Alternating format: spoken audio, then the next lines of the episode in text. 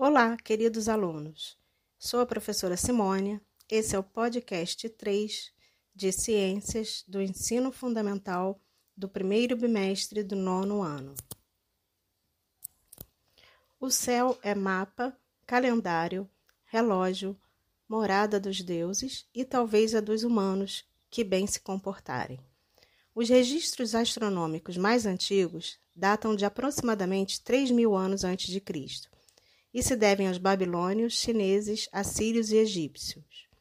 Os astros eram estudados com objetivos práticos, como medir a passagem do tempo ou com viés astrológico para fazer previsões do futuro. Hoje, a duplicidade de leitura desses astros permanece e o consenso é de que a influência deles sobre nós é considerável. Os astros influenciam a vida das pessoas e da própria Terra, uma vez que é a luz do Sol que define o ciclo do dia e da noite, sem o qual muito provavelmente não existiria vida na Terra. Mas além do planeta, chamamos atenção para a influência causada pela Lua. O fenômeno das marés está ligado às forças gravitacionais diferenciais provocadas pelo satélite. O conhecimento de que a Lua influencia as marés é uma coisa muito antiga. Certamente os primeiros homens que utilizaram o porto para sair com seus navios, possivelmente há mais de 4 mil anos, já tinham associado as marés com as fases da Lua. É simples perceber que quando a Lua nasce, a maré é baixa, e quando a Lua está passando acima de nossas cabeças, é a maré alta. No início, o conhecimento astronômico era baseado essencialmente na observação dos astros e fenômenos visíveis a olho nu o sol, a lua, o dia, a noite. E comumente esses fatos eram ligados à religião e às lendas, uma vez que vários povos acreditavam que esses astros eram deuses e que os fenômenos originados por eles dependiam do seu humor ou vontade. Na antiguidade, as observações feitas a olho nu possibilitou que os grupos humanos desenvolvessem melhor suas atividades criando calendários e mapas definindo o melhor período para o plantio e a colheita, e também para se localizar no espaço e para determinar a contagem de tempo. Além disso, foi possível aprender a fazer previsões nos movimentos do sistema solar.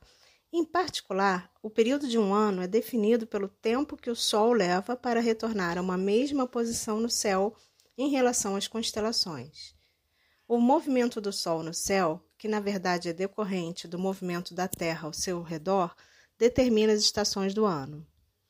Dessa maneira, conhecer precisamente o início das estações do ano permite planejar plantios e colheitas.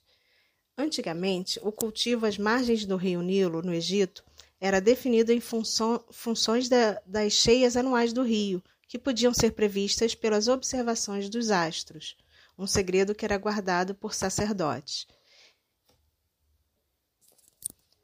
A astronomia ela é multidisciplinar e envolve física, química, geologia, meteorologia e biologia.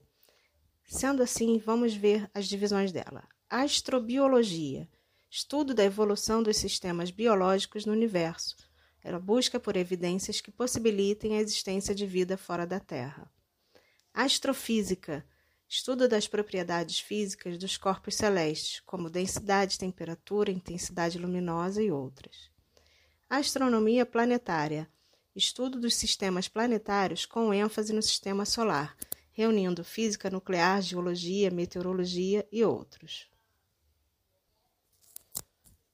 A importância dessa aula é vocês perceberem que o dia e a noite acontece porque a Terra gira em torno de si mesma que a semana e o mês são consequência do movimento da Lua e do ano, da volta que a Terra dá em torno do Sol.